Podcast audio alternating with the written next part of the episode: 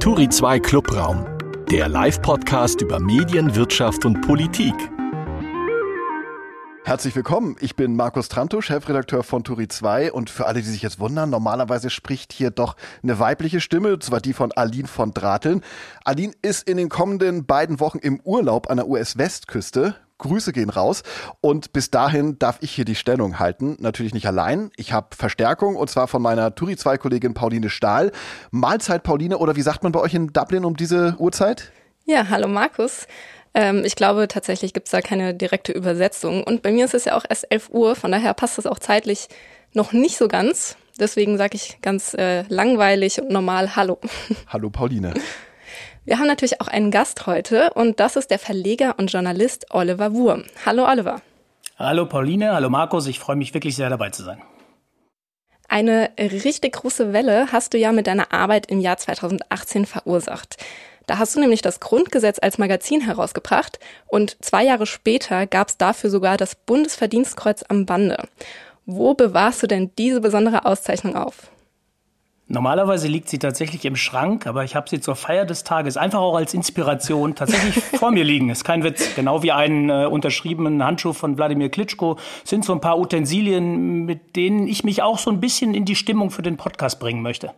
Ah, sehr spannend.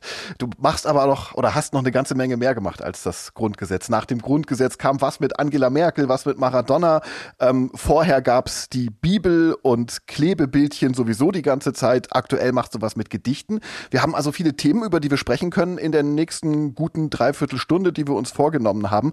Ähm, zuerst aber wollen wir hier ein bisschen diskutieren und zwar die Themen der Woche. Jeder, jede von uns hat äh, Themen mitgebracht und dazu eine These entwickelt und die wollen wir diskutieren. Am Ende gibt es einen Daumen hoch oder einen Daumen runter. Die Themen der Woche. So, und auf Olivers Wunsch fängt nicht er selbst an, sondern Pauline, bitteschön. Ja, in meiner These geht es um den Ethikrat, der ja in dieser Woche das deutsche Corona-Management kritisiert hat. Unter anderem ging es darum, dass die Medien gerade zu Beginn der Pandemie die Aufgabe kritischer Berichterstattung nicht immer erfüllt hätten. Die, diese Medienkritik ist allerdings ziemlich allgemein gehalten und findet auch tatsächlich nur auf einer von insgesamt 162 Seiten statt. Und die Welt hat daraufhin das Thema trotzdem recht prominent und groß auf ihrer Website platziert. Und meine These ist jetzt, dass sowohl die verallgemeinernde Stellungnahme des Ethikrats als auch der Umgang der Welt damit das Vertrauen in die Medien das Misstrauen, Entschuldigung, in die Medien befeuert, das durch die Pandemie ja sowieso schon leider gewachsen ist. Und jetzt mal ganz davon abgesehen, ob man dem jetzt zustimmt, was der Ethikrat sagt oder nicht, finde ich, dass man so ein komplexes Thema nicht auf einer Seite und auch so verallgemeinert abarbeiten kann. Was meint ihr dazu? Oliver, fang du mal an. Ja, erstmal wirklich vielen Dank für die These, weil sie hat mich ähm, dazu gezwungen, in An- und Abführung mich noch gestern Abend damit ein bisschen zu beschäftigen. ähm, ich habe mir die Stellungnahme des Ethikrats im Netz angeschaut und habe mich vor allen Dingen mal informiert, wie ist das eigentlich definiert? Was ist dann eigentlich die Aufgabe des Ethikrats? Und da geht es ja vor allen Dingen nicht darum, klare Antworten zu geben, sondern Hilfestellung bei der Antwortfindung auf große Fragen zu geben. Weshalb es, finde ich, sowieso schon nicht ganz richtig ist, diese Antworten dann in Headlines äh, groß aufzublasen. Mhm. Ähm, dann habe ich mir das noch ein bisschen detailliert angeguckt. Das ist ja eine Doktorarbeit vielleicht nicht ganz, aber zumindest eine kleine Diplomarbeit. Das ist in sechs Punkte gegliedert, der ganze Inhalt. Es gibt Unterpunkte. Jeder Unterpunkt hat nochmal weitere Unterpunkte. Und wenn ich euch jetzt frage, wie oft kommt das Wort Medien in diesem gesamten langen Inhaltsverzeichnis vor, dann kann ich euch die Antwort selber geben, kein einziges Mal. Es steht nicht ein einziges Mal dort. Deswegen habe ich gar nicht mehr weitergesucht, wo in den 161 Seiten denn dieser eine Artikel zu finden ist, habe aber in der FAZ gelernt, dass es äh, in der ganzen Argumentation sich nur auf einen Meinungsartikel stützt, also auch sehr dünn. Genau, und habe dazu zwei äh, Meinungen, einmal die zugespitzte Headline der Welt ist dennoch gedeckt insofern legitim, das äh, in den Titel zu machen. Und äh, die Herleitung des Ethikrates dieser großen Kritik, die es ja nun mal ist, äh, ist sehr dünn. Insofern haben, finde ich, beide Verschwörungstheoretiker eine unnötige Vorlage gegeben und es ist äh, keine Glanzleistung, weder vom Ethikrat, aber auch nicht von der Welt, das Ganze so reißerisch in die Headline zu nehmen. Ähm, gleichwohl legitim, aber Daumen hoch für deine Beobachtung, würde ich fast sagen, weil es hat mir auch eine neue Erkenntnis gegeben. Ja, da muss ich jetzt den äh, Advocatus Diaboli spielen. ähm, ich finde, der Ethikrat, der hat recht, zumindest zum Teil. Also gerade zu Beginn der Pandemie, da wurde der Lockdown in den Medien ähm, ja oder in vielen Medien, gerade in so populären, als relativ alternativlos beschrieben. Ich erinnere mich an Radiosender, die Wir bleiben zu Hause gepredigt haben. Und gerade im ersten Lockdown war es ja auch so, dass die Mehrzahl der Menschen, der Deutschen dahinter stand. Die Straßen waren menschenleer. Ich erinnere mich an Autofahrten, wo wir von Lübeck bis Süddeutschland kein einziges Mal anhalten mussten, außer als wir tanken wollten. Ähm, das hat man sonst, das erlebt man sonst ja nie. Ähm, ich habe aber auch relativ früh schon ähm, im März und im April kritische Stimmen gelesen. Ähm, deswegen äh, zum Beispiel in der Welt und in der Zeit. Die waren aber deutlich leiser und deutlich seltener. Ähm, ich finde, dass es in diese, also ich finde, dass äh, die Auseinandersetzung des Ethikrats mit diesem Thema, auch wenn sie mager ist und wenn sie unzureichend ist, ich finde, dass sie trotzdem einen Anstoß liefern kann, dass wir Medien mit uns selbst kritischer umgehen und selbst auch noch ein bisschen mehr vielleicht öfter hinterfragen, ähm, gerade in diesen Zeiten, gerade auch in Zeiten des Krieges.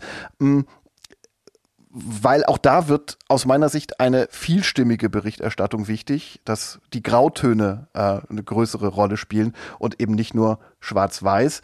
Mm, und das sehe ich inzwischen auch. Von daher würde ich die Berichterstattung über den Krieg in den Medien durchaus äh, besser empfinden als die Corona-Berichterstattung in der ersten Zeit. Und obwohl ich so deine Grundannahme, Pauline, der nicht widersprechen würde, müsste ich deswegen deinem Thema einen Daumen runter geben. Ja, gut, ich verstehe auch, also ich, ich ähm, stimme dir da auch eigentlich zu. Ähm, also mir geht es vor allem darum, dass die Frage ist ja auch, wem gibt es alles einen Anstoß? So gibt es nur den Medien einen Anstoß, bisschen kritischer zu sein und darauf zu achten? Oder gibt es auch, wie Oliver schon gesagt hat, äh, zum Beispiel Verschwörungstheoretikern den Anstoß, noch mehr gegen die, mhm. die Medien irgendwie zu wettern? Das ist ja das Problem. Das, ist, das, das, ist das, das ist der Spagat, in dem man sich da bewegt, genau, ne, das Spannungsfeld, ja. ja. Deswegen kann man so oder so sich werden. Ich würde dann mal mit meiner These weitermachen, bevor wir zu Olivers These kommen. Ich habe mir in dieser Woche ähm, Gedanken gemacht über die aufgeheiztere gesellschaftliche Stimmung angesichts des Krieges. Ähm, wenn der ukrainische Botschafter Andriy Melnik zum Beispiel sagt, Russland sei ein Feindstaat und es werde auch nach dem Krieg Feindstaat bleiben, er habe nie russische Freunde gehabt, dann kann ich das ja grundsätzlich verstehen. Sein Land ist im Krieg und da gibt es eben wenig Zwischentöne und sehr viel Schwarz und Weiß. Wenn aber hier in Deutschland, etwa in der Uniklinik München, es heißt, es würde keine russischen Patienten mehr, würden keine russischen Patienten mehr behandelt, ähm, dann geht das aus meiner Sicht zu weit. Die an, äh, die Anordnung ist damals äh, ist, ist, ist, über, ist zum Glück nicht in Kraft getreten. Die Deutschen sollten, finde ich, oder wir Deutschen sollten unsere Abneigung, unsere Angst oder auch unseren Hass auf Putin nicht auf die Menschen in Russland übertragen, sie nicht in Sippenhaft nehmen. Ich finde nicht die Russen sind die Feinde des, äh, des Friedens, sondern Putin und ein paar andere Verstrahlte. Und klar, Putin, der hat viele Fans im Land, allerdings vor allem deswegen, weil er seine Bürgerinnen und Bürger nach Strich und Faden belügt oder belügen lässt. Meine These deswegen, ähm, wenn wir unsere Verachtung für Putin, die er sich sicherlich verdient hat, auf die Russen verallgemeinern, dann haben wir Deutschen aus unserer Geschichte nichts gelernt. Ich würde jetzt ja, Oliver mal den Vortritt lassen. Würde ich gerne darauf antworten, schicke aber vorweg, dass ich finde, dass es wahnsinnig komplex ist und, und dass man da unglaublich genau überlegen muss, wie man sich äh, dazu verhält. Ich zitiere mich mal selber. Ich habe am 27. März, ich habe das nochmal nachgeschaut, getwittert, weil mich das auch schon umgetrieben hat, was André Melnik sagt und in, in Talkshows ähm, für Haltung äh, einnimmt. Ich habe dann getwittert, ich glaube, André Melnik hat nicht in allem Recht, was er derzeit sagt. Mhm. Aber er hat jedes Recht, so zu reden und wir sollten das akzeptieren. Warum? Weil es natürlich eine absolute grausame Ausnahmesituation ist, in der er sich befindet. Und ich glaube, es ist wahnsinnig schwer, in so einer Situation im Angesicht des Schreckens wirklich als Diplomat noch diplomatisch zu sein. Und ich glaube auch, dass er mit seiner Art, wie er kommuniziert, auch eine Menge schon erreicht hat. Dass er das mit Diplomatie alleine nicht geschafft hätte. Jetzt hat er aber am Mittwoch getwittert, in Versalien, also richtig laut, All Russians are now our enemies. Er hat das ja in der FAZ in einem Interview begleitend erklärt, wie er es meint. Und da habe ich gezögert, diesen Tweet zu liken oder gar retweeten, weil da gehe ich nicht mehr mit und so schwer das auch fällt. Aber ich versuche wieder ihn zu verstehen. Ich sehe ja auch volle Stadien in Russland, die den mhm. äh, Präsidenten feiern. Ich sehe ein ein unabhängiges äh, russisches Meinungsforschungsinstitut, wenn es denn so ist, so wird es zumindest bezeichnet, das Levada Zentrum, das vor wenigen Tagen veröffentlichte eine repräsentative Umfrage, wonach 81, 81 Prozent der Befragten hinter ähm, Putins Krieg stehen und seine Werte vom Februar 71 Prozent auf 83 Prozent im März noch angestiegen sind. Das macht natürlich sehr, sehr schlechte Laune. Und da jedes Mal noch die Unterscheidung zu machen, ähm, fällt sicherlich sehr, sehr schwer. Ganz schwer sicherlich für André Melnik. Es sollte uns natürlich trotzdem gelingen. Und ich möchte da wirklich Meister Yoda zitieren aus Star Wars. Furcht führt zu Wut. Wut hm. führt zu Hass. Hass führt zu unsäglichem Leid. Deswegen Daumen hoch für deine These. Wir dürfen den Hass nicht verallgemeinern. Nochmal so schwer es auch mir derzeit fällt. Pauline. Ja, vielleicht kann ich schon mal vorwegnehmen. Äh, von mir gibt es auch auf jeden Fall einen sehr, sehr riesigen Daumen nach oben. Ähm, ich finde es auch natürlich richtig, dass Unternehmen Stellung beziehen und ähm, vor allem Putin-Freunde oder Menschen, die offensichtlich hinter ihm stehen, in irgendeiner Weise sanktioniert oder boykottiert werden. Aber man kann natürlich nicht Russland und alle Russinnen verallgemeinern und dass jetzt Russinnen auch in Deutschland äh, unter dem leiden, was Putin macht, obwohl sie selbst gar nicht dahinter stehen, obwohl sie natürlich nichts damit zu tun haben, dass ähm, russischstämmige Menschen angefeindet werden und sogar Kinder in den Schulen gemobbt werden, das geht natürlich überhaupt nicht. Ähm, was ich auch ganz interessant fand, äh, hab, dass ich habe gelesen, dass das natürlich auch dazu führen kann, also diese ganzen Anfeindungen und dieser Hass, dass auch Menschen, die eigentlich gar keine Putin-Fans sind, ähm, sich jetzt mit ihm solidarisieren, einfach mhm. so nach dem Motto, wir gegen die anderen. Ähm, und das ist natürlich auch super gefährlich. Also da sind so viele Dinge, die, die daraus entstehen können, die die ganze Situation noch schlimmer machen, ähm, weil es einfach natürlich sehr, sehr emotional aufgeladen ist. Also ja, es ist, ist ein schwieriges Thema. Und gerade für jemanden, also für jemanden wie den ukrainischen Botschafter, da nicht emotional drauf zu reagieren, finde ich natürlich auch schwierig. Mhm. Aber ja, man muss da irgendwie aufpassen, dass man die Grenze zieht ähm, und nicht überschreitet. Von daher, wie gesagt, von mir auch auf jeden Fall einen Daumen nach oben. Damit hätten wir unsere beiden Thesen durch. Und jetzt, Oliver, jetzt kommen wir aber zu deiner. Da geht es um was ganz anderes. Da geht es um Klebebildchen. Ja, da ich ja eure beiden Thesen kannte und wusste, wir steigen doch sehr schwer und, und nachhaltig und äh, gedankenschwer auch in diesen Podcast ein, dachte ich, ich äh, gehe hinten raus mal mit einer etwas leichteren These. Das finde ich sehr, sehr gut, Oliver. Das, das ist eine sehr gute Überlegung. und es bezieht sich auf eine Meldung am Mittwoch, äh, die natürlich auch prädestiniert ist äh, für mich, weil ich ja auch in diesem Bereich tätig bin. Also die Meldung lautet für die, die sie nicht mitbekommen haben, die Sammelbildchen zur Heimfußball-EM 2024 in Deutschland kommen nicht mehr von der italienischen Kultmarke Panini. In Klammern, Geld schlägt auch hier Tradition, Klammer zu. Das Recht liegt nun beim US-amerikanischen Hersteller Tops. Für viele war das nur eine Meldung, für mich war es ein Stich ins Fußballherz. Äh, ich habe unzähliges Taschengeld ausgegeben als Kind. Man muss dazu wissen, also für Panini-Bildchen, seit der WM 1970 in Mexiko hat äh, Panini die WM-Rechte und seit der EM 80 in Italien war sie, glaube ich, äh, haben sie auch die EM-Alben regelmäßig zu den großen Turnieren gebracht. 2009 habe ich mir einen Teil meines Taschengelds zurückgeholt, habe damit begonnen, indem ich selber Panini-Alben rausbringe und verkaufe, äh, mit meinem Partner Alex Böker. Wir haben über 50 Kollektionen äh, mit Panini gemacht. Wir waren mehrfach in Modena, vor ein paar Jahren äh, war ich dort und habe wirklich Gänsehaut gekriegt. Da steht noch in der Altstadt der erste Kiosk, wo die Brüder Panini äh, Anfang der 70er ihre Klebebildchen der italienischen Liga verkauft haben, oder sogar noch früher, glaube ich, es war glaube ich so Mitte der 60er. Es gibt dann noch diese alte Maschine, diese geniale Mischmaschine, die Umberto Panini erfunden hat, die Fifi-Matik, dass keine Doppelten in den Tütchen sind. Das heißt, alles, was wir kennen über Klebebildchen, alles, von dem wir auch heute profitieren, alles, von dem auch Tops profitiert jetzt, ist eine Erfindung von diesen Brüdern Panini. Und das äh, schätze ich unglaublich wert. Und deswegen sage ich, dieser Kult wird auch durch dieses Verlieren des Rechtes an dieser Fußball-EM und auch an zukünftigen Turnieren möglicherweise der Kult ist unkaputtbar. Und meine These ist, das ist wie bei Tempo und Papiertaschentücher. Es wird auch 2024 sowohl auf dem Schulhof als auch im Büro als auch im Altenheim äh, die Rede von Panini-Stickern sein. Da kann Tops machen, was sie wollen. Tops Sticker klingt doch einfach nicht so schön, oder? Das stimmt. genau. Pauline. Ja, ich muss zugeben, dass ich die Klebebildchen, Panini-Bildchen nie gesammelt habe. Was, und jetzt äh, mache ich mich wahrscheinlich nicht sehr beliebt in, diesem, äh, in dieser Runde, an meinem fehlenden Interesse an Fußball liegt. Ähm, trotzdem kenne ich natürlich die Klebebildchen und ich kenne sie auch nur unter dem Be Begriff Panini-Bilder, obwohl ich sie nie gesammelt habe.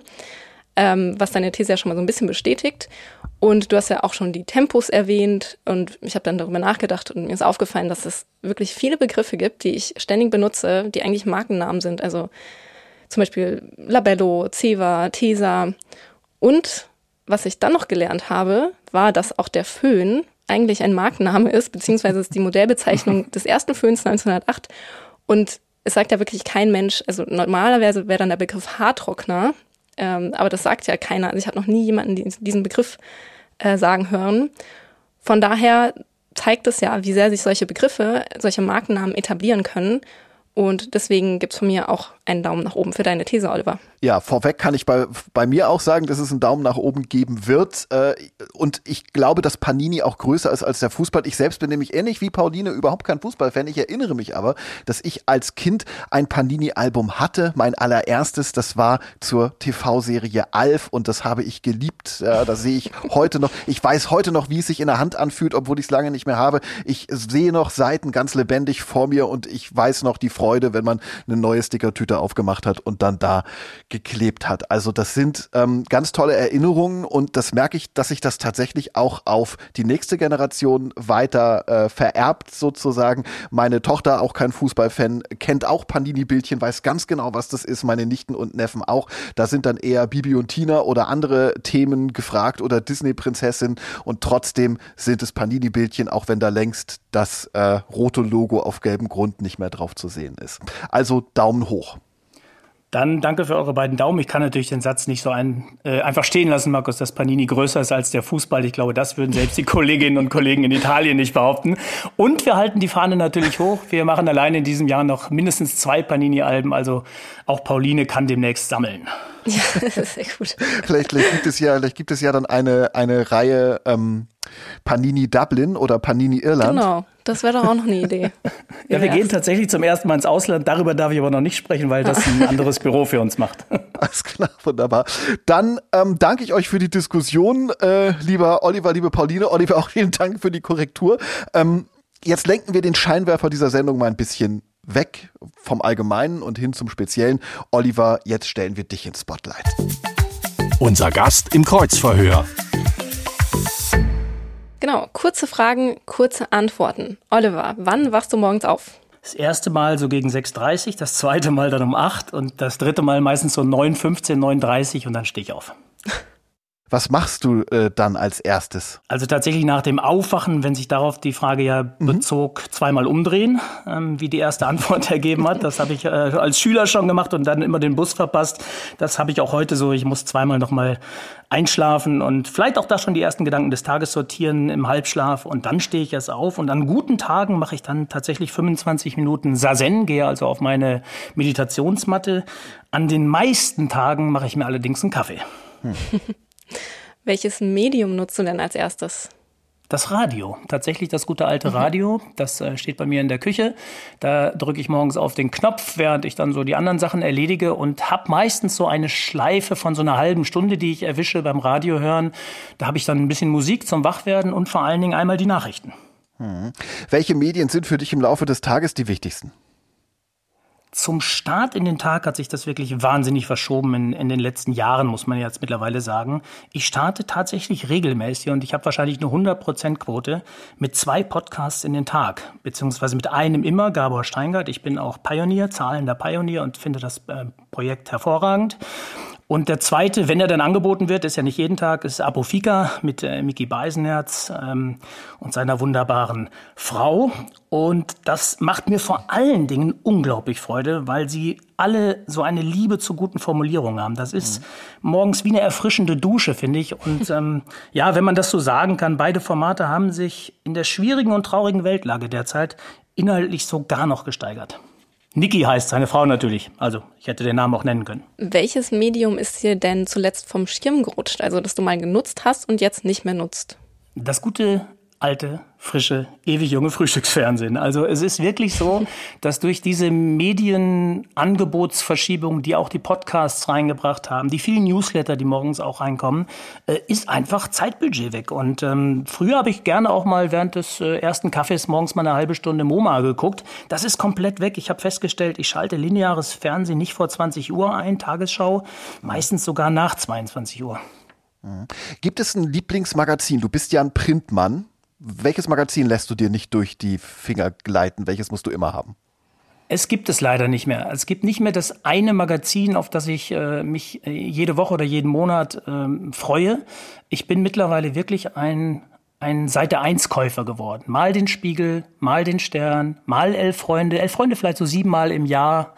Ähm, nicht mehr dieses, dieses eine, ähm, wo man mhm. gesagt hat, da wartet man jetzt schon die ganze Woche drauf. Hast du denn ein Vorbild? Ja, in jedem Lebensbereich eigentlich, ähm, aber jetzt explizit im Journalismus nicht. Du stehst ja für ungewöhnliche Magazine, bist so ein typischer Independent-Verleger. Ähm, was ist deine verrückteste Magazinidee? Vielleicht die dann auch wieder in der Schublade womöglich verschwunden ist? Nein, ich glaube wirklich die verrückteste ähm, war das Grundgesetz. Wir kommen ja später noch explizit drauf. Aber zu sagen, einen Gesetzestext, der frei zugänglich ist, ohne ein Jubiläum vor der Tür, einfach mal neu zu layouten, die Chutzpe zu haben, die Sätze so zu ziehen, wie man sie selber empfindet, nämlich die Würde des Menschen ist unantastbar groß auf eine Doppelseite und Bund und Länder und Finanzen eher klein. Ähm, das war schon sehr verrückt, würde ich sagen, im äh, positiven Sinne aber auch, weil ich total überzeugt davon war, dass es diese verrückte Idee äh, damals und jetzt brauchte. Und ähm, ich musste dafür einen Kredit aufnehmen im sechsstelligen Bereich, um diese erste Druckauflage zu bezahlen. Das hätte auch nach hinten losgehen können. Und diejenigen, die damals gesagt haben, das wird definitiv funktionieren, die kann ich an einer Hand abzählen. Und da bin ich viermal selbst dabei. Was war denn, das beantwortet vielleicht auch schon die Frage, aber was war denn die wirtschaftlich erfolgreichste? Naja, tatsächlich, ähm, ich glaube auch das Grundgesetzmagazin. Also von den Magazinen. Sicherlich sind äh, bei über 50 Panini-Alben, die ich mit Alexander Böker bei Just Ticket äh, zusammen seit 2009 gemacht habe, äh, andere Umsätze zu erzielen.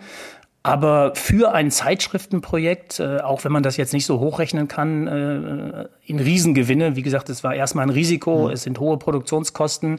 Wir haben natürlich auch ähm, ja einfach viel viele Stunden darin investiert. Wenn ich das alles rechne, dann weiß ich gar nicht mehr, ob sich noch so rechnet. Aber auf der anderen Seite ist das ja auch für die Ewigkeit. Also das Grundgesetz wird demnächst mhm. 75 Jahre und dann wird es wieder eine Ausgabe von uns geben, vielleicht mit einem Hardcover. Ja. Also das ist etwas, was, glaube ich, dauerhaft äh, Bestand hat bei mir im Portfolio. Mhm. Ich erinnere noch mal dran, wir sind in der Schnellfragerunde, deswegen schnelle Antworten, lieber Oliver. Wir wollen gleich noch ein bisschen ausführlicher werden, sonst haben wir dafür gleich keine Zeit mehr. Mit ähm, welchem Magazin bist du so richtig baden gegangen? Was ist dein größter Flop? Und wenn du sagen magst, wie viel hast du dabei verloren? Das goldene WM-Heft zur WM 2018 in Russland. Und was? Lag einfach daran, dass wir uns äh, vor dem Turnier schon nicht mit rumbekleckert haben und dann in der Vorrunde rausflogen. Also, ja, was heißt, was hat man da verloren? Das, das ist immer überschaubar, das rechne ich auch nie aus, weil ich soll ja kurz antworten. Sehr gut. Du bist ja leidenschaftlich, leidenschaftlicher Verleger, das hat man jetzt, glaube ich, schon gemerkt. Wie müssen wir uns denn einen Oliver Wurm vorstellen, der sich mal ärgert? Ähm, das ist immer sehr schnell verraucht. Ich ähm, suche vor allen Dingen wirklich nie den Fehler bei anderen. Ich suche ihn bei mir selbst und mir selbst kann ich auch schnell wieder verzeihen. Deswegen geht das eigentlich schnell vorbei. Du hast ja auch mal für große Verlage gearbeitet als Redakteur. Seit 2009 hast du schon mehrfach gesagt als Unternehmer. Was ist toll am Unternehmertum? Naja, dass ich mich morgens noch dreimal umdrehen kann und keiner anruft aus dem großen Verlag, wo ich dann bleibe. Wann war denn für dich klar, dass du was Eigenes machen willst?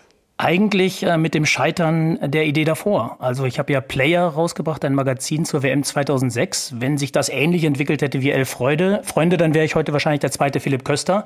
Da es das nicht getan hat, musste ich auch äh, zwangsläufig mir neue Gedanken machen und dann bin ich den Weg in die Selbstständigkeit gegangen. Und was nervt dich manchmal am Unternehmertum? Eigentlich bis vor zwei Jahren nichts und seitdem tatsächlich, dass die Weltlage doch so einen Einfluss auf mein, mein Tun, mein, meine Energie, die ich jetzt aufwenden muss, um erfolgreich zu sein und auch tatsächlich auf die wirtschaftlichen Einbußen, die ich habe, die massiv sind, seit Corona da ist, ähm, seit es Krisen gibt, die meine Produkte direkt betreffen, also der Missbrauchsskandal in der Kirche, wenn der Papst lügt, ist sicherlich nicht gut, mhm. wenn du gerade das Neue Testament als Magazin rausgebracht hast und die Ukraine der Überfall Russlands auf die Ukraine ist wirklich im Moment auch, da will ich mir aber nicht drüber beschweren, weil es das kleinere Leid ist, aber auch für mich richtig hart, weil man natürlich, ich habe viel mit Familienunternehmern zu tun, die haben gerade andere Probleme, als bei mir Logos zu schalten und das verstehe ich auch. Ich erinnere mich an Konversationen mit dir, E-Mail-Schlachten gegen 23 Uhr oder auch später. Welche Rolle spielt in deinem Leben die Arbeit? Ähm, ich habe lange Zeit behauptet, dass ich nie arbeite, weil ja dieses Arbeiten quasi mehr oder weniger so ein Hobby ist und weil mir das unglaublich Spaß macht und Befriedigung gibt. Das würde ich seit zwei Jahren nicht mehr behaupten. Ich arbeite zu viel, ich arbeite zu hart und ich muss dringend eine Pause haben, weil sonst frisst mich die Arbeit auch auf. Die Erkenntnis ist bei mir angekommen. Was ist dein Gegengewicht? Im Moment ist es tatsächlich äh, das Zen. Es ist ähm, sicherlich, dass ich mir eine schöne Heimat geschaffen habe, in die ich mich zurückziehen kann. Also mein, meine eigene Wohnung, mein Wohnraum, in dem ich mich äh, sehr, sehr wohlfühle. Und natürlich immer, die Antwort kommt äh, wahrscheinlich bei jedem, die Familie. Also abends mhm. in der Chatgruppe dann von den Nichten und äh, Neffen äh, die Erfolge zu hören und ein bisschen Klatsch aus dem Dorf von Mutter und Bruder, das macht schon Laune. Und äh, dann bin ich auch in meiner eigenen Welt wieder und, und der Frust ist dann nicht so groß und ich kann mich dann auch entspannen. Und Sport, ich gehe sehr viel wandern. Zum Ende des Kreuzverhörs, Oliver, gibt es für dich sieben Sätze zum Beenden. Ui. Gute Ideen habe ich. Spontan. Sportjournalismus sollte sich auf das besinnen, was er kann, nämlich diese Faszination des Sports rüberbringen, aber gleichzeitig natürlich auch hinter die Kulissen schauen und aufdecken, was da alles schiefläuft. Ich finde, das macht er zurzeit sehr gut. Am Fußball nervt natürlich der VAR, der das Spiel wirklich kaputt gemacht hat. Und sei er auch statistisch vielleicht dafür da, dass das Spiel gerechter geworden ist, dann möchte ich es lieber ein bisschen ungerechter haben, weil die alte Floskel, das gleicht sich über das Jahr hinweg aus, die fand ich immer schön und da habe ich gerne für gezahlt. Das Grundgesetz ist es sind die Spielregeln unseres Zusammenlebens. Es, es, ist der schönste Text, den ich je bearbeiten durfte. Und er ist in seiner Vollkommenheit wirklich äh, ja, ein Wunder fast, wenn man bedenkt, wann er entstanden ist, in den Wirren der Nachkriegszeit, aus den Trümmern heraus einfach Sätze zu formulieren, wie eine Zensur findet nicht statt, äh, die Würde des Menschen ist unantastbar, herausragend. Die Bibel ist eigentlich auch ein wirklich, wirklich spannendes Buch. Es ist nicht umsonst das Buch der Bücher, aber derzeit ein durchaus großer Flop in meinem Sortiment. Ich glaube aber daran, dass ein 2000 Jahre alter Text diese Krise überstehen wird und dann vielleicht ab 2024 neuen Schwung nimmt. Das Bundesverdienstkreuz bedeutet mir? Sehr, sehr viel, wobei ich ähm, ein komisches Gefühl beschreiben kann, dass es nicht bei mir angekommen ist. In dem Sinne, es ist zwar haptisch hier, aber es ist irgendwie noch nicht so richtig angekommen, dass ich es bekommen habe, weil das ja so eine herausragende große Würdigung ist, dass es mir wirklich schwerfällt, die so innerlich auch anzunehmen. Ich denke mal, das kommt vielleicht, wenn ich endlich in eine Pause komme, weil die ist seit der Verleihung eigentlich noch nicht gewesen, nicht eine Woche. Dieses Magazin würde ich gerne noch machen. Ähm, wenn es eins gäbe, würde ich es ja machen und zwei sind in der Mache. Dazu kommen wir dann gleich mehr. Schnellfragerunde ist hiermit vorbei und wir nehmen uns ein bisschen mehr Zeit für jede Antwort. Schatz, wir müssen reden. Der kurze Deep Dive. Wir haben ja jetzt schon mal ein bisschen drüber geredet, aber vielleicht noch mal ganz konkret. Hat das Grundgesetz dich reich gemacht? Ähm, es hat mich sehr, sehr reich gemacht, aber ihr wisst schon, worauf ich hinaus will. Es hat mich wirklich reich gemacht an innerer Zufriedenheit, an großem Glück, auch an Bestätigung. Das Risiko war enorm. Es gab nicht viele, die daran geglaubt haben. Also es hat mir auch eine große Freude gemacht, dass ich das dann alles, wirklich alles genau so dargestellt hatte äh, am Kiosk und in den Medien, wie ich mir das in meinen kühnsten Träumen erhofft hatte. Und da hat natürlich auch ein, ist ein großer Einfluss, wie reagieren meine Kolleginnen und Kollegen darauf. Und hätte Heribert Prantl einen Verriss geschrieben am Tag des Erscheinens, wer weiß, wie die anderen darauf reagiert hätten. Aber er hat über die Schönheit der Verfassung und die Haute Couture gesprochen. Und das war natürlich ein, ein super super äh, Einstieg und danach war es wirklich wie das äh, berühmte äh, heiße Messer durch die Butter. Das war ein einziger Siegeszug, aber mehr so emotional. Also ich mhm. habe mit Schülern auf Bühnen diskutiert. Ich bin mit einem Verfassungsrichter zu Studierenden zusammengegangen. Ich habe immer mehr über die Statik des Grundgesetzes erfahren, habe dadurch natürlich auch Zusammenhänge besser verstanden. Meine Grundfeste in dieses Land sind äh, noch mal stärker geworden. Sie waren eh schon stark, aber jetzt stehen sie wirklich auf, auf sehr starken Säulen. Und das alles äh, ist wirklich etwas, was mich sehr, sehr reich macht.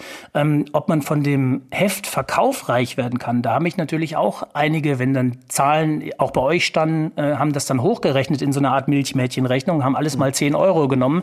Da möchte ich nur zwei Sätze zu sagen. 10 Euro heißt 5 Euro bleiben beim Vertrieb. Wenn wir das Papier und den Druck nochmal abziehen, dann sind wir bei 3,70. 85. Wenn ich dann noch sage, ich habe mit Andreas Volleritsch ja auch noch einen kongenialen äh, Partner, der Designer, aber wir haben zusammen die Firma, dann sind wir bei 1,85. Da schlägt die Steuer noch zu. Dann haben wir noch eine Freiverteilung an Schulen und an soziale Einrichtungen und wir haben noch Logistik und sogenannten Schwund. Dann ist die Summe immer noch gut, aber mhm. sie ist maximal das, was ich an Risiko sozusagen auch reingegeben habe. Dafür bin ich belohnt worden. Aber ich sage auch, es ist ja vielleicht auch so eine Art Rente, weil jeden Tag werden derzeit Grundgesetzmagazine bestellt. Wenn auch nur fünf, mal zehn, mal zwanzig, mal eins. Aber jeden Tag kommen welche dazu. Und ich möchte einfach diese Idee weiterführen. Und äh, letzter Satz vielleicht dazu, Kalm und Eske Antwort, ich weiß. Ähm, das, Bundesverdienst, das Bundesverdienstkreuz sehe ich tatsächlich als Motivation, als Auftrag, diesen Weg, der offensichtlich als richtig angesehen wird, noch weiter zu gehen. Und es sind dicke Bretter. Man glaubt, wenn man einmal so einen Erfolg hingelegt hat und man würde es jetzt übertragen auf ein nächstes Projekt, dass die Leute mir glauben. Nein, sie sind genauso zweifelnd wie beim ersten Mal. Ich habe genauso viele Absagen wie beim ersten Mal. Ich rede mir den Mund fusselig und es ist so schwer. Und ich weiß, dass wenn das neue Projekt rauskommt, werden wieder alle sagen, ach, hätten wir das gewusst. Dann sage ich immer, habe ich doch gesagt. Aber so ist es halt. Damit muss ich leben, das ist ein bisschen mein Los. War dir denn auch jetzt beim ersten Grundgesetz klar, dass es so erfolgreich wird? Also mir war es wirklich klar. Und ähm, die Herleitung war ja, war ja wirklich aus dem echten Leben. Also Ranga Yogeshwar saß bei Markus Lanz und erzählte plötzlich aus dem Nichts vom Grundgesetz und sagte, das ist ein super Text, den sollte jeder Deutsche und jede, jede Bürgerin dieses Landes einmal lesen. Darauf habe ich es mir bestellt. Mehr wollte ich hm. eigentlich gar nicht machen. Ich wollte es mal lesen. Und dann bekommst du das kostenlos. Acht Punkt Schrift, pergamentartiges Papier und dann siehst du diese ersten Sätze, gerade die Grundrechte, auch später die richterliche Unabhängigkeit. Und ich denke mir, wow, große Sätze, lange nicht mehr so gesehen. Ich wusste gar nicht, wie toll das formuliert war. Und dann baut sich bei mir natürlich vieles auf dem anderen auf. Ich habe ja schon mal das Neue Testament vor Jahren, das ist ja schon die zweite Auflage, die wir jetzt gemacht haben mit der neuen Einheitsübersetzung, also schon mal einen sehr sperrigen großen Text in, mit dem Andreas zusammen in gute Typografie und in zeitgemäßes Design verwandelt. Also ging bei mir gleich die Schublade auf. Das müsste doch damit auch funktionieren. Und als ich die ersten Seiten sah, ehrlich gesagt, als ich die erste Doppelseite sah, wenn du die Würde des Menschen ist unantastbar auf einer Doppelseite siehst, dann macht es was mit dir. Wenn mhm. es so mhm. gleichberechtigt in so einem kleinen Sätzchen da steht, dann macht es eben nichts mit dir. Und ich wusste, dass ich dieses, ja, diese Power habe, dann auch voranzugehen, dieses, dieses Licht vorwegzutragen. Ich habe dann wirklich jeden Grossisten in Deutschland besucht, jeden Bahnhofsbuchhändler und habe gesagt, Leute, selbst wenn mal irgendetwas im Regal frei ist, im Schaufenster, an Sonderplatzierung, ich kann mir das nicht leisten, ich habe schon einen sechsstelligen Kredit gemacht, aber legt das Heft rein. Selbst mhm. wenn es keiner kauft, gehen die Leute dran vorbei und sehen Artikel 1 auf der Seite 1 und wir tun schon etwas, weil Artikel 5 Pressefreiheit ist auch die Grundlage eures Geschäfts. Das ist das, womit ihr seit vielen, vielen Jahrzehnten Zeitschriften verkauft. Und das hat jeder eingesehen, sofort. Ich musste niemanden überzeugen, ich musste sie nur einmal ansprechen. Und das war das Schöne daran. Das heißt, es ist wirklich ein Zug entstanden. Der Schulzzug ist zwar damals stehen geblieben, aber der Wurmzug ist dann irgendwann angefahren und der rollt bis heute. Du, ähm, in den vergangenen zwei Jahren durch die Pandemie haben wir viele Grundrechtseinschränkungen gehabt und viele Menschen, die sich darüber beschweren, die jetzt auch unser ganzes System in Frage stellen. Was macht das mit dir, der sich so verbunden fühlt mit dem Grundgesetz? Na, ich habe sehr früh gelernt, dass gerade die Grundrechte genau so gedacht sind von den Vätern und Müttern des Grundgesetzes, dass sie auch mal eingeschränkt werden dürfen. Das eine wird eingeschränkt, das andere wird ein bisschen wieder gelockert. Wichtig ist nur, und dafür gibt's äh, die Verfassungsrichter, auf, die darauf sehr genau achten, dass Grundrechte nicht zu lange eingeschränkt werden. Und es gab natürlich Phasen während der Pandemie, wo ich auch mit dem Kollegen, mit dem ich in Hamburg oft unterwegs bin, mit dem ehemaligen Verfassungsgerichtspräsidenten, auch diskutiert habe. Und er sagte, na ja, jetzt sind wir an so einem Punkt, jetzt muss es auch mal wieder in eine andere Richtung gehen. Aber er war der Meinung, dass es alles immer noch durch die Grundidee des Grundgesetzes getragen wurde. Und äh, dann glaube ich ihm das mal, er hat das studiert. Du hast ähm, neben dem Grundgesetz oder nach dem Grundgesetz ein paar andere Projekte ange, angeschoben. Du hast was über Diego Maradona gemacht, du hast was über Angela Merkel gemacht. Aktuell liegt dein zweites Gedichtemagazin am Kiosk. Ähm, können die so ein bisschen im Fahrwasser des Grundgesetzes mitschwimmen? Diego Maradona äh, ist wirklich etwas, das mir heute noch Gänsehaut gibt, weil die Idee war, wir bauen ihm eine solche Bühne, in dem Land, was er ja quasi 86 im WM-Finale im Alleingang besiegt hat, bauen wir ihm zum 60. Geburtstag eine solche Bühne, dass ich mit dem zweiten Heft dann das Interviewheft mit ihm mache. Also ich wollte dann in Argentinien auflaufen und sagen, guck mal, das haben wir geschafft für, zu deinem Geburtstag und jetzt will ich das große Gespräch mit Diego Maradona. Warum? Weil er der große Fußballheld meiner Kindheit ist und immer bleiben wird. Ich habe Pelé nicht spielen sehen, Beckenbauer auch nicht. Ähm, natürlich gibt's Messi und Ronaldo, aber für mich gab's immer nur einen Fußballer, der den ganzen Zauber Zauber des Spiels in sich vereint und das ist Diego Maradona. Ich habe also dieses Heft mit aller Anstrengung und Kraft und Liebe ähm, mit dem Axel Raag zusammen, der sehr viele Texte dazu geliefert hat, ähm, gebaut und mit vielen freien Autorinnen und Autoren.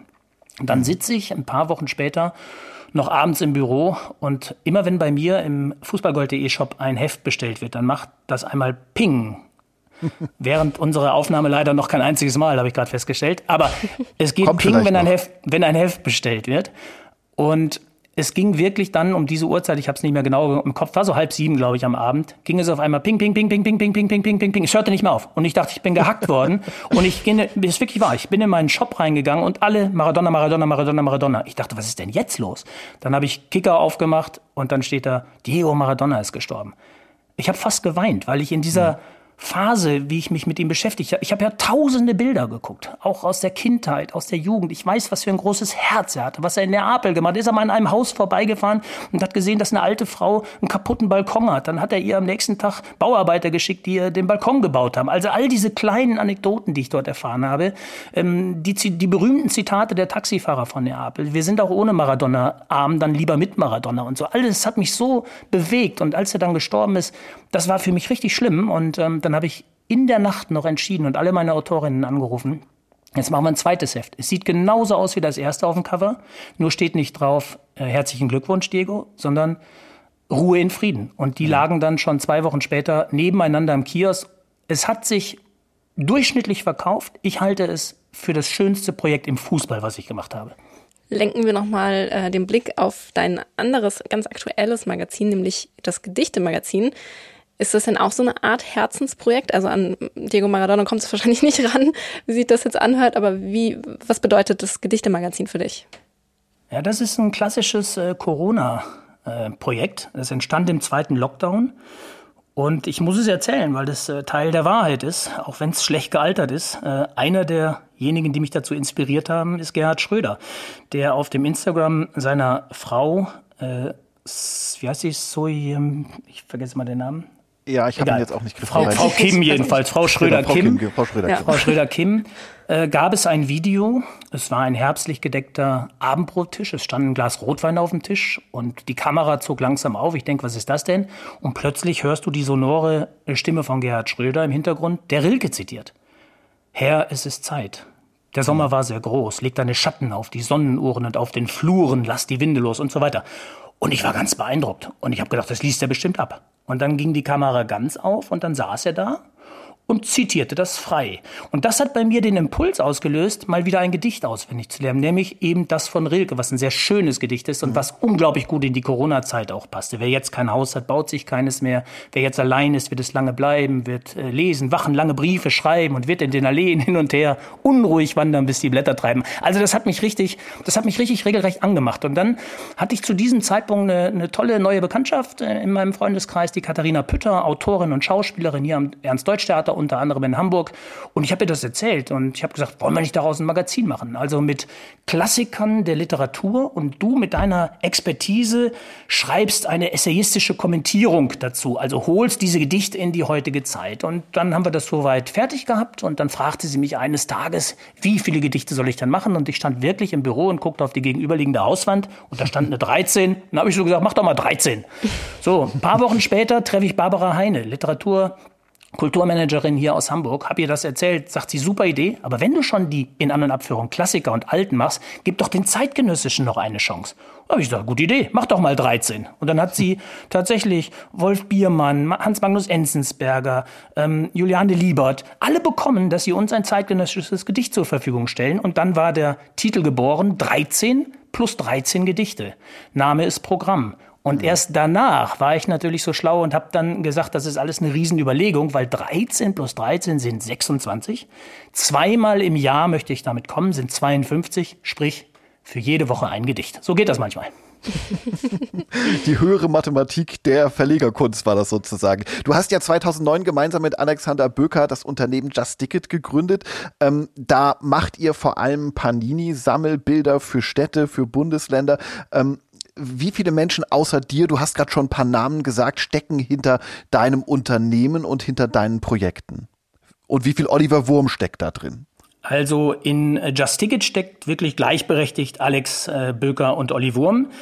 In, Im Neuen Testament und in dem Grundgesetz steckt der Impuls von mir, das umzusetzen und dann die, das gesamte Können von Andreas Volleritsch ist auch wirklich so auf die Straße zu bringen, dass es dann auch die Leute fasziniert und dass es verkauft. In den vielen Einzelprojekten von Fußballgold, von Angela Merkel, von Diego, von Lyrik, von 13 plus 13 Gedichte steckt schon sehr viel äh, Olli Wurm. Und das ist nicht immer gut, weil ich mich natürlich dann auch verdribbel. Also ich mache mhm. teilweise zwei, drei Projekte gleichzeitig und ich komme überhaupt nicht dazu, die zu vermarkten. Und das heißt, so ein wunderbares Projekt wie 13 plus 13 Gedichte, ich habe es einfach nicht geschafft, es auch noch Anzeigenkunden anzubieten, weshalb ich wirklich wieder mit einem großen Defizit gestartet bin und über die Verkäufe in die schwarze Null reingehen muss.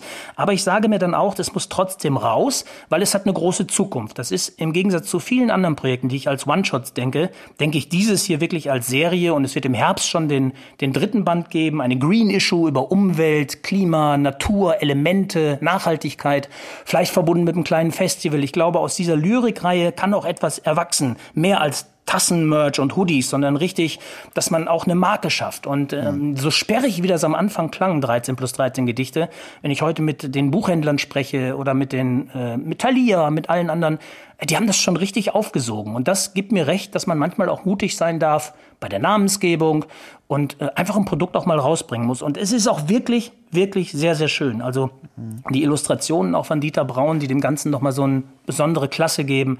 Also ich bin selten richtig stolz auf ein Projekt und sehr, sehr zufrieden. Bei dem Gedichteband bin ich es wirklich und deswegen glaube ich an eine große Zukunft. Es verkauft sie auch sehr gut. Und jetzt hören hoffentlich auch ein paar Werbekunden zu, die dann genau. bei dir demnächst mit einer Anzeigenanfrage ankommen. Ähm, darf, ich, darf, ich, darf ich ein Beispiel mal nennen? Also ja. tatsächlich, das klingt ja dann immer so erfunden, aber ich habe dann irgendwann meine Bilanz aufgemacht und habe gemerkt, also so, boah, das ist ein bisschen viel Geld, was ich da gerade versenke. Und habe dann zwei Tage vor Redaktionsschluss Arte einfach auf die Info-Adresse, die dann weitergeleitet wurde, ein, eine Anzeigenanfrage gestellt. Und die waren mhm. so begeistert, dass sie innerhalb von 24 Stunden äh, eine Anzeige gebaut haben, gebucht haben. Das zeigt mir, wie viel Potenzial das hat. Ich muss nur mal mhm. früher anfangen. Lass uns zum Schluss, Oliver, noch einmal versuchen, so ein bisschen hinter den Vorhang zu gucken. Was kommt als nächstes von Oliver Wurm?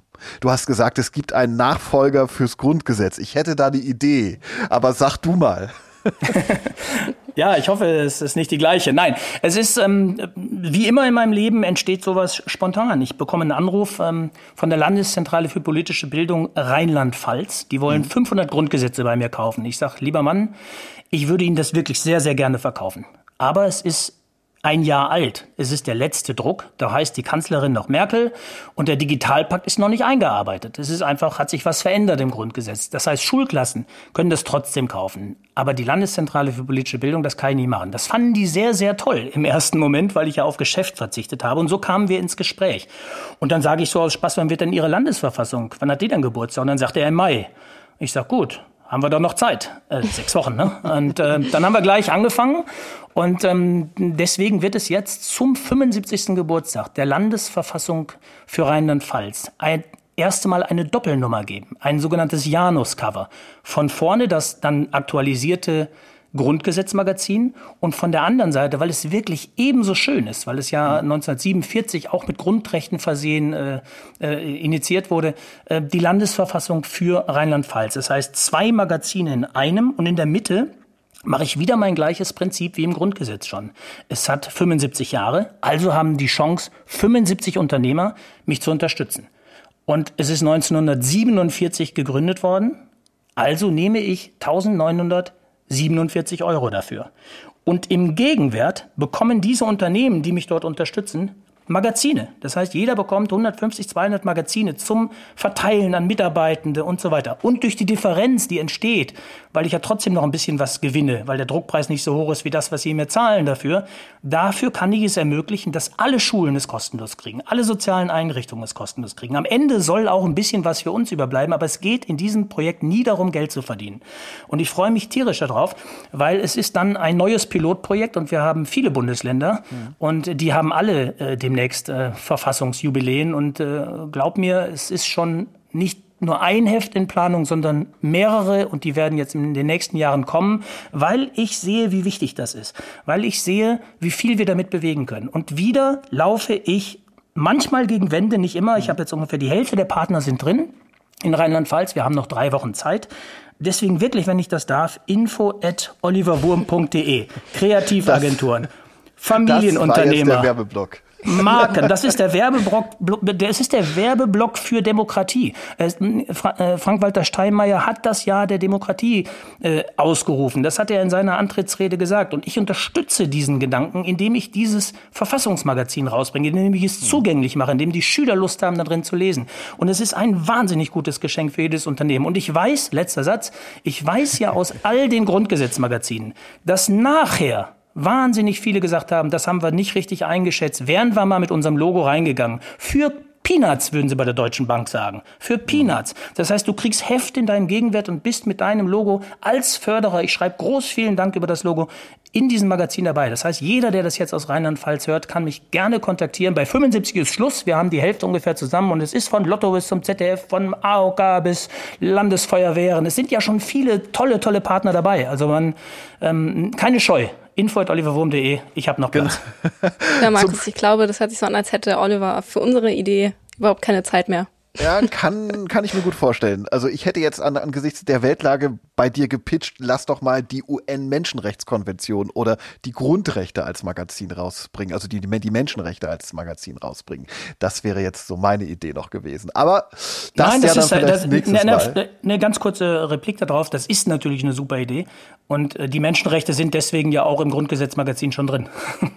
Die habe ich gerade nur nicht ja. erwähnt. Sie sind, sie sind mit integriert, ja. Ach, perfekt. Ja, dann ist die Idee ja sozusagen schon, dann ist die Idee ja schon, schon mit drin. Integriert. Oliver, integriert, Oliver zum, genau. genau. zum Schluss wollen wir die, stellen wir jedem Gast zwei äh, Fragen für den Ausgang. Oliver, welchen Wunsch möchtest du dir selbst noch erfüllen? Den, den ich mir vor zwei Jahren schon erfüllen möchte, wollte. Ich will einen Monat im schönen Lecce in Italien leben.